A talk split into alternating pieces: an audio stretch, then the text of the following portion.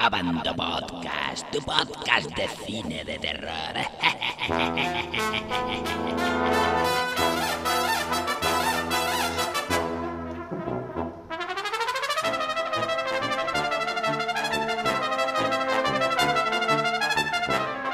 Bueno, ¿os suena? En Boscardón.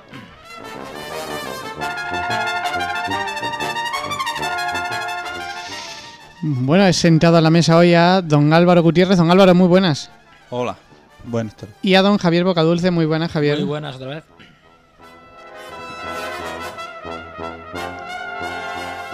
Bueno, y les he sentado aquí porque vamos a hablar de The Green Horner. Esta película, que se estrenó recientemente, formó parte de nuestro concurso Abando Críticos, donde ya salió su ganador, pero eh, he sentado en la mesa a dos personas que creo que a una le gustó y a otra no le gustó tanto. Pero bueno, quería que discutiéramos sobre esta decepción, para muchos, em, de esta adaptación de la serie pues, mítica que protagonizó Bruce.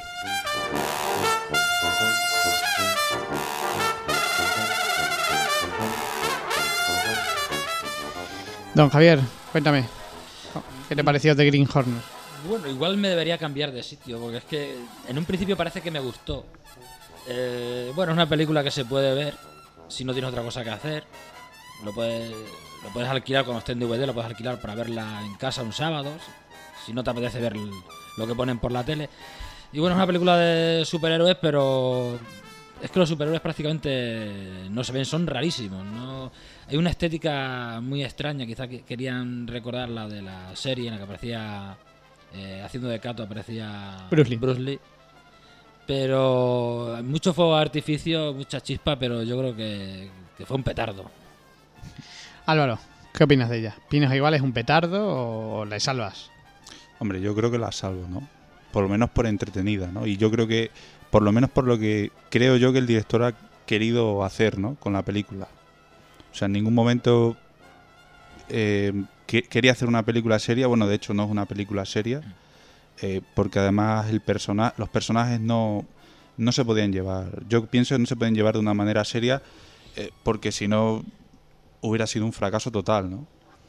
Otra cosa es cierta de que sí se ha llevado como el recurso facilón de la risa para que llegara a ser una película entretenida. O sea, simplemente es hacer una película pues, pues para vender, porque es lo único...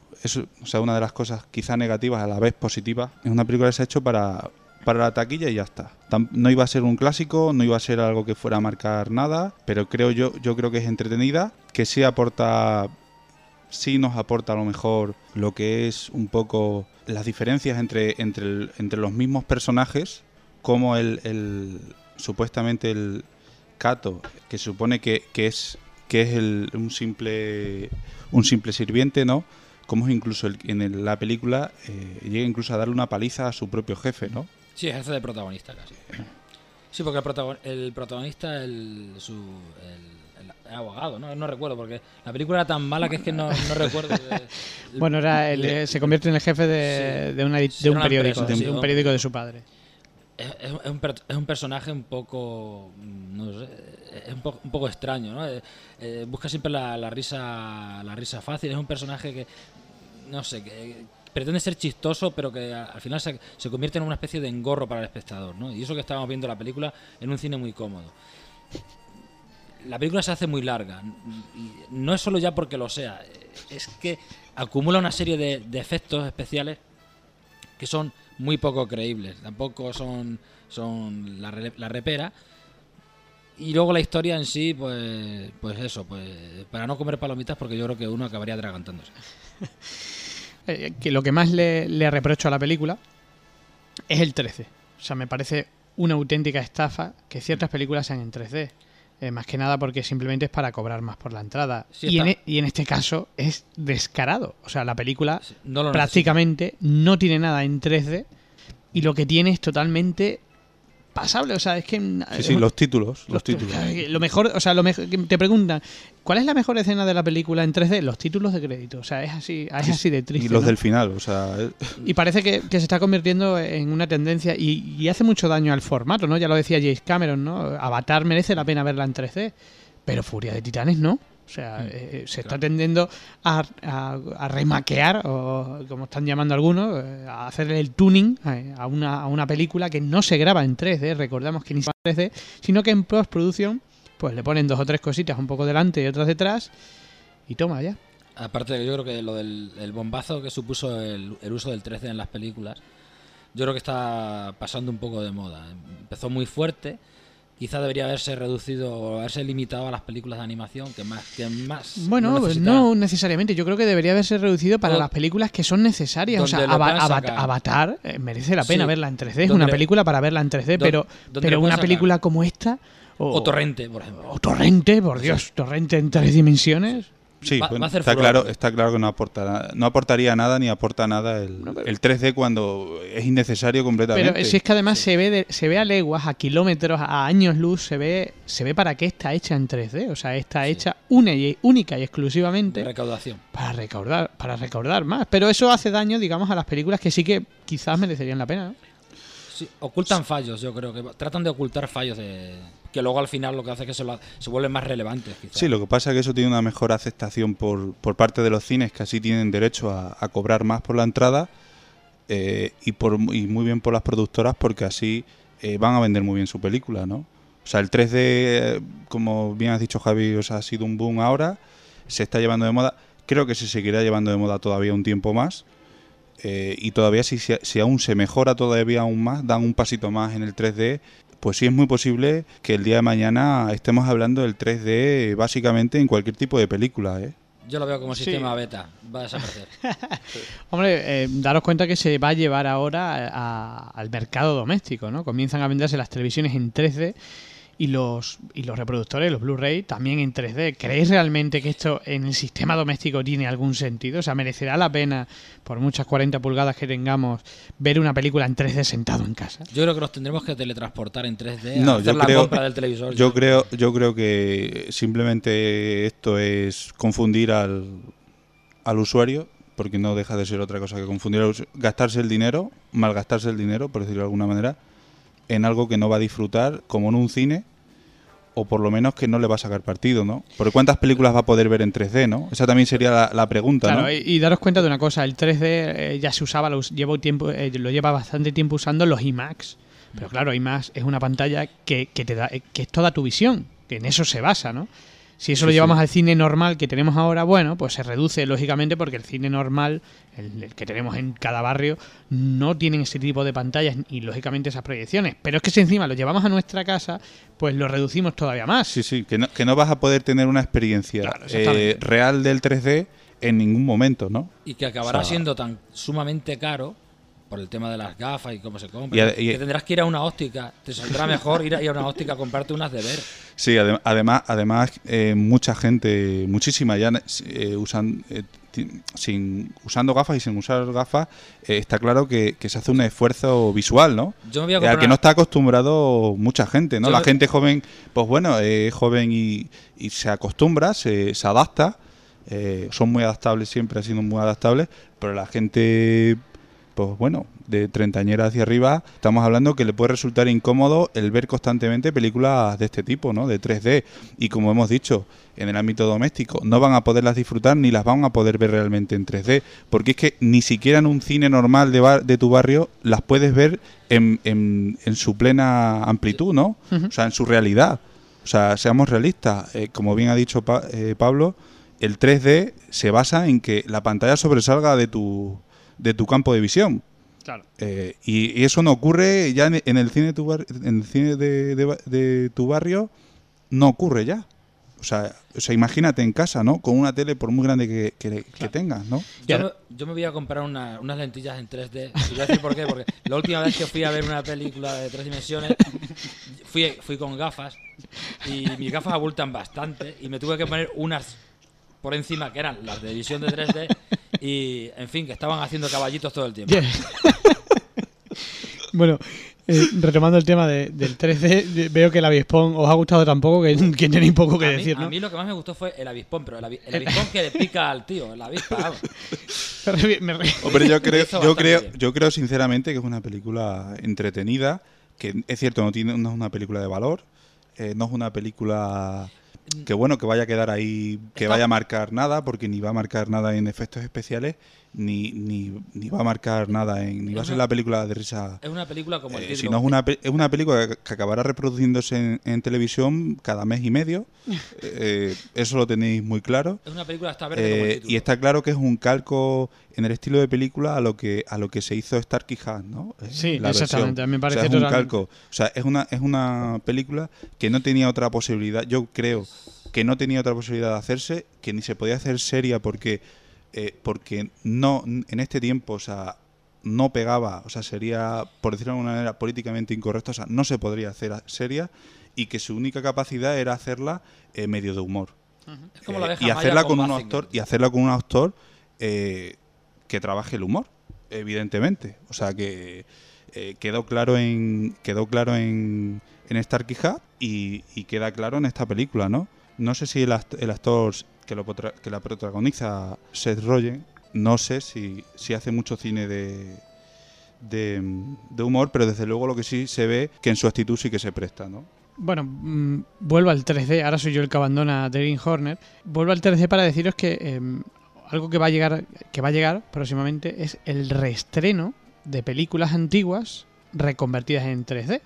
Empezaremos con Titanic. O sea, Titanic se va a volver a reestrenar en tres dimensiones. Pero se saldrá de la pantalla, ¿no? Se saldrá de la pantalla. Todo agua. macho. No, Y- esta, esta vez lo mismo no se hunde. y- Esta vez no se hunde porque el ser en 3D a lo mejor no se hunde. Esa es la segunda oportunidad. Y acabaremos con el bombazo taquillazo, que será un bombazo taquillazo por no sé cuánta vez, de la Guerra de las Galaxias.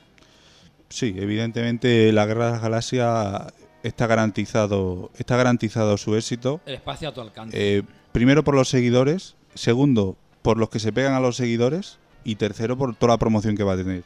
O sea, Eh, Ya hemos tenido el primer caso de reestreno. Avatar se volvió a reestrenar, ¿no? Eh, con unos minutos más. Y la verdad es que no funcionó muy bien. Eh, Podría ser un síntoma de que a la gente tampoco está por la labor de soltar entre 7 y 10 euros que se por volver a ver una película que Se tenemos todos en se casa. ¿no? reestrenó de inmediato. es que no, yo creo, yo creo que exactamente. Yo creo que el problema fue fueron, fueron dos problemas. Aparte del reestreno inmediato, fue que cuando ya se estrenó por primera vez, o sea, ya la gente la vio todas las veces que necesitaba verlas, ¿no? O sea, estamos hablando que había gente. eh, yo cuando fui al cine me encontré con gente que era la tercera vez que iba a ver la película. ¿Vosotros creéis que es una película para ver tres veces? Mm, Yo te puedo garantizar eh, que si a mí me hubieran dicho al fin de semana siguiente, vente a- vamos a ver la película, yo creo que hubiera vuelto a ir. eh. Sí. Por, por lo que yo sentí, me hizo sentir la película. La película, vamos a decir la verdad, tampoco es ninguna cosa, como quien dice, del otro mundo, ninguna Ni maravilla. quitando los efectos especiales y los efectos Pero 3D, creo- que para mí, cuando llevas 20 minutos, ya pasan desapercibidos, ¿no? El guion me pareció aburrido. O sea, a mí Avatar, el problema de Avatar para mí es que me abur- yo me aburrí. O sea, y, que- pues- y aburrirse en una película de James Cameron, yo creo que con Titanic no me aburrí. Porque es una exhibición de No efectos sé. especiales. Hombre, yo creo que entre otras cosas cuando, cuando echaron Titanic, cuando echaron Titanic, que la de Titanic y la de y la de Avatar la vimos en, en los mismos cines, podemos decir una cosa, en una clara diferencia, en mi caso por lo menos, eh, cuando vi Titanic la vi muy a gusto y cuando vi eh, Avatar te puedo decir que yo no me aburrí, pero salí con un dolor de piernas que porque vamos, las butacas estaban pegadas unas a las otras. Bueno, eso es un problema de los cines locales, ¿verdad? No tenemos salas muy acondicionadas. que este tío es muy grande. también. También, es que eres muy grande, Álvaro. Bueno, Javi, tú que eres de la época de Star Wars, tú la viste la primera vez que se estrenó. ¿Cuántas veces has visto Star Wars pasar por los cines? Infinidad de veces. ¿La viste en el estreno? La, la primera, dices. La Sí, Guerra de las Galaxias. En el 70 y algo. Madre. Sería en blanco y negro, ¿no? Yo sí estaba en blanco y negro. Entonces, mm, a mí me, me impactó. Porque ver una película. Yo creo que además fue la primera vez que iba al cine. Fui con mis padres. Y además que se dio una se dio una curiosidad. Yo vivía en San Sebastián y, y- creo que fue en el, el cine donde se hace el festival. Creo que fue allí. Y me acuerdo que mis padres estaban empeñados en ir a ver una película que se estrenaba ese mismo día, que era La Guerra de Papá. Claro, pues, im- imagínate el berrinche, porque yo quería ver la otra. Y al cabo del tiempo, cuando la pusieron cuando la pusieron por la tele, pues se lo recordaba yo a mis padres. Digo, mira, es esa, esa película es la que queréis que fuéramos a ver aquel día. Y a mí me impactó mucho la, la de la Guerra de las Galaxias. Está a punto de hacer 25 años. Sí, ¿eh? fue impresionante para, para el momento. Incluso es que la ves ahora, claro, remasterizada y tal. Pero es que aunque no, aunque no fuera así, es, es que da la sensación de que podría haber sido eh, filmada incluso en la época actual. La verdad es que George Lucas, una cosa que ha- le ha hecho a, a- a lo que es la trilogía es ir adaptándola a los tiempos, ¿no? O sea, yo creo que George Lucas, cada vez que la reeditan, la remasterizan, le ponen el THX, etcétera, yo creo que lo que realmente él hace es evitar que la película envejeza por- porque como le saca tan buen partido, ¿no? O sea, se sigue vendiendo tan bien. Yo creo que no habrá una película, bueno, sí la hay, ¿no? Porque los números están ahí, pero será de, la- de las franquicias más rentables del cine. Hombre, está claro que, que mima mucho Porque las si- películas. si- siempre, ha, siempre ha habido dos, dos bandos. Star Wars o Star Trek. ¿Tú, Álvaro? ¿Star Wars o Star Trek? Yo soy de Star Wars, yo siempre O sea, la... tú eres de la fuerza, ¿no? Que la no, lo fuerza que- te acompañe. No, lo que pasa es que yo siempre, me- em, siempre me ha gustado mucho, mucho el cine, eh, las películas, el cine. En cambio, Star 3 venía, venía más de, de una serie Sí. de televisión. Entonces, eh, es como todo, o sigues o empiezas una serie desde el principio o tiene mucho enganche o no te termina de enganchar, ¿no? De hecho, es el remake de Star Trek, digamos que es Star Wars. Sí, exactamente. O sea, no tiene nada que ver realmente con, con lo aburrida para mí que era una película de Star Trek. Una Al- serie... Algún tricky te, te puede pasar factura, ¿eh? Lo siento, lo siento para mí, ¿eh? Para mi modo de, de ver el cine. Ya, te- ya os digo que, que no soy muy, muy de series y sobre todo de series españolas no suelo ser casi nada. No, pero Star 3 no es española, ¿eh? No, ya lo sé. No, a mí me pasa igual. A mí la Guerra de las Galaxias me impactó. Y además, ya digo, la, la vi en el, en el momento en que, con- por mi edad, era lo típico de los niños de enredar con robots y tal y cual. Aparte que entonces eh, eh, se veía mucho por la tele Mazinger, no sé, era todo un poco Oye, era- la misma era- influencia, ¿no? Era además también una película que marcó, R2D2. para mí, yo creo que, que, que marcó, como quien dice, un antes y un después, ¿no? En el cine, ¿no? Fantástico, ¿no? Sí, cierto. Eh, con lo- como el FX, con los efectos especiales, estamos hablando, como bien has dicho, Pablo, es una película. Bueno, si se rodara hoy, seguramente se rodaría hasta mal, o sea, saldría mal, no podría salir como salió entonces. Tienes el ejemplo de la nueva trilogía.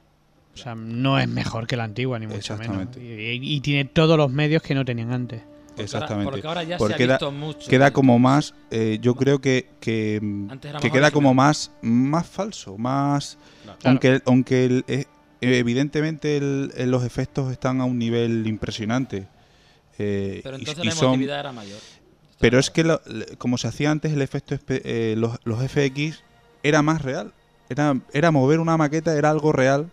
Y en cambio ahora lo haces por ordenador completamente. Claro. Y moverla. eh, pasa mucho, ¿no? Hay muchos efectos digitales, el CGI, que no supera, o por lo menos en, re- en realismo, ¿no? Al, a, los otros efectos, ¿no? A, lo que son los efectos, a la animatronia, a lo mejor que se usaba más antes, ¿no? Eran personajes disfrazados o eran maquetas gigantes. Yo creo que el antes y después de, de ese tipo de efectos especiales fue Parque Jurásico, ¿no? Hombre, ya hacer... eh, hombre, está claro que, que, eh, fijándote en, en el cine de... Pues bueno, más antiguo, ¿no? De, de- de un género así fantástico. eh, pues sí, es posiblemente, ¿no? El hacer un... Digitalmente, ¿no? Bueno, que incluso también creo que hicieron... Hicieron Sí, maquetas, sí, por ¿no? eso te digo que es un antes y O sea, después. o sea, se hicieron y llegaron a hacer sí, maquetas, ¿no? em, aunque aunque estaba se hizo también se hizo mucho mucho por ordenador. Creo que se hizo se hicieron también a través de maquetas. Sí, se algo- hicieron todas algo. las maquetas. Eh, a, Spiel- Eh, a Spielberg eh, le enseñaron, se iba a rodar en stop motion con maquetas. Lo que pasa que eh, Lucasfilm le enseñó, digamos, eh, lo que habían hecho ellos, lo que tenían avanzado por CGI. Y claro, Spielberg ya tenía hechas todas las maquetas y dijo, uff, ¿y ahora qué hago? Y mezcló las dos. Y yo creo que es lo correcto, ¿no? Porque hay escenas Sí. que vienen muy bien, lógicamente, el CGI, los efectos especiales por ordenador, pero hay otras escenas, ¿no? La cabeza del, del, del T-Rex o la pata del T-Rex, la pierna, eh, cuando aprisiona el barro, que Sí. no es no es CGI, son maquetas. Entonces yo creo que es la, la Sí, perfecta da- combinación para da- mí es Parque Jurásico. Le, le dan le dan mucho realismo, ¿no? Yo creo que sí y evidentemente pues co- comparándolas con con el cine que hemos dicho antes fantástico de más antiguo, ¿no? De, de cómo, cómo era más rústico, ¿no? Sí. eh, de maquetas muy poco móviles, de... Claro, ahora todo todo digital, incluido eh, los escenarios, ¿no? Pues De- hay se veces veía- que, que canta mucho, ¿no? Tiene que volver Jim Henson con sus muñecos. Hombre, un fallo eh, muy evidente, eh, un fallo muy evidente fue en, en- en la película eh, de la momia, eh, en la segunda entrega, donde se vio claramente un defecto en efectos especiales muy Bueno, grave, de, de ¿eh? esos tenemos muchos, ¿no? O O sea, pero, pero muy, muy, muy grave, eh, Se porque, sin esparadrapo. por porque, vamos, parecía una película de serie B, unos efectos especiales tipo serie B. Javi, tú que eres de la época de, la, de Jim Henson, ¿Qué, qué me quieres? De- te quiero decir que eh, era mejor esos efectos especiales, o sea, eh, dentro del laberinto o, o el cristal oscuro, El- ¿se haría ahora mejor? Es que el mundo artesanal lo que implica es que hay un trabajo detrás eh, eh, muy, muy serio, con muchos menos medios, ¿no? No, Sí, no sí. Es, no es desmerecer lo que hay actualmente, pero eh, yo creo que es lo que es lo que hay que valorar, porque de hecho eh, ya- ya no hay gente que manufacture cabezas para, para, para decorar en una, en una película, ¿no? Y, y eso es algo, era, era algo que antes se, se veía muchísimo. Brazos cortados, tal. Si- Simplemente hay que ver la de la, la película de Alien, ¿no? Se hizo muy famoso el diseñador de la, de, De la cabeza. Sí, sí, Y sí. hoy en día, pues, De hecho, está contratado para la nueva, Claro, pero vamos, sí. ya será diseño simplemente. Que de Sí. hecho, que de hecho lo tuvimos aquí en, en Cáceres. sí, Sí, sí, de Si hecho. os esto- acordáis. sí, sí, constructor estuvo, de cabezas, sí. estuvo el señor de las cabezas. de las cabezas. Que hoy en día parecería algo irrisorio, pero bueno, que tenía un mérito. Bueno, otro precedente, otro precedente de efectos especiales fue Terminator 2.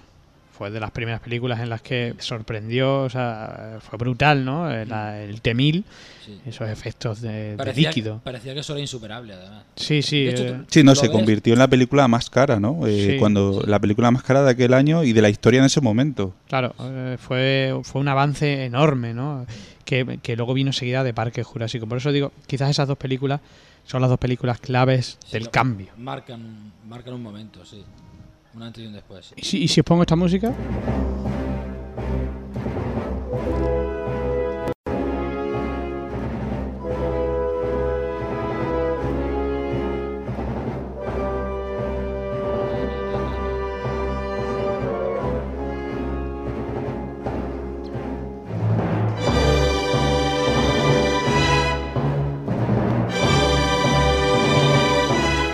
Todos conocéis a Darth Vader, ¿no?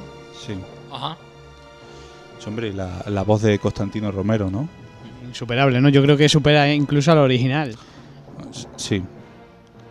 Seguramente que sí. No, lo, lo peor es cuando te haces la idea de que es Constantino Romero, ¿no? o sea, funciona perfecto, incluso, o sea, sublime, ¿no? Eh, eh, incluso, bueno, en la película, en la película de animación de- del Rey León, ¿no? O sea, eh, Quizás uno de los fallos de Constantino Romero es que le conocemos la cara, ¿no? Sí, el bigote, sí. Sí, era al ser un personaje público, ¿no? O que fue un personaje público, eh, pues sí, en el momento que, que, que comparas, pues siempre pierde un poco más, ¿no? Lo que pasa que, que bueno, eh, digamos que uno de los secretos de los dobladores es que no se le conozca la cara, ¿no? Porque al final lo que hacemos es asociar la voz. al, Al personaje. personaje. Exactamente. Asociamos la voz al personaje y, lo, y, no, y nos hace Claro, una vez que conoces a estar más, Ramón, cerca, estar más cerca de él. una vez que conoces a Ramón Langa, ya no, es que no ves a Clint Eastwood. Ves a Ramón Langa. Bueno, pues hasta aquí, hasta aquí lo dejamos. Ya está bien. Hemos empezado hablando de, de Green Horner y hemos acabado hablando de del que dobla Clint Eastwood. Bueno, Álvaro, muchas gracias por, Nada, tu- gracias por a estos vosotros. minutos, por estos Gracias. minutos. Gracias, gracias. Y gracias, Javier, como siempre. Nada, espero- siempre me quedaré con la duda de quién doblaba a R2D2. Eh, espero, espero que nadie se me haya enfadado. Yo lo siento y nada. ¿Por qué? ¿Por qué se van a ¿Por qué? enfadar ¿Por qué? contigo? No, hombre, por, Porque por querías hablar más o ¿Por qué? qué te has No, metido con los triquis? Por, lo- por, los- por los seguidores de Star Trek. Como bien he dicho, son series que hay que seguirlas desde el principio pero- no para, no engancharte. Pero no se van a enfadar porque están tres nada más. Pero ade- a- y además la fuerza te acompaña, eres de Star Wars. no te- Yo también soy de Star Wars, ¿eh? Así que no te preocupes. Hombre. Bueno, pues nada, hasta aquí el tema. eh, esperemos que no os hayamos aburrido lo suficiente como para no haber escuchado hasta el final.